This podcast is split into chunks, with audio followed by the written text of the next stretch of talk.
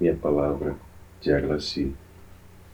Sinto que desagradavelmente se surpreenda, pois escrevo para guardar lembrança do que quiser que existisse um dia. Minha escrita é pausa, ao requinte do silêncio dos meus desejos, e me prefiro assim em rabiscos, para não perder o gozo desta intimidade.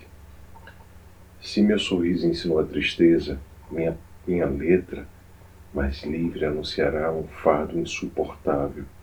Mas para vê-lo, caro amigo, hoje chegar mais perto, há não mais que um palmo do parapeito de minha janela, aventura, ou espiar pela fresta aberta nas entrelinhas, onde a palavra não insiste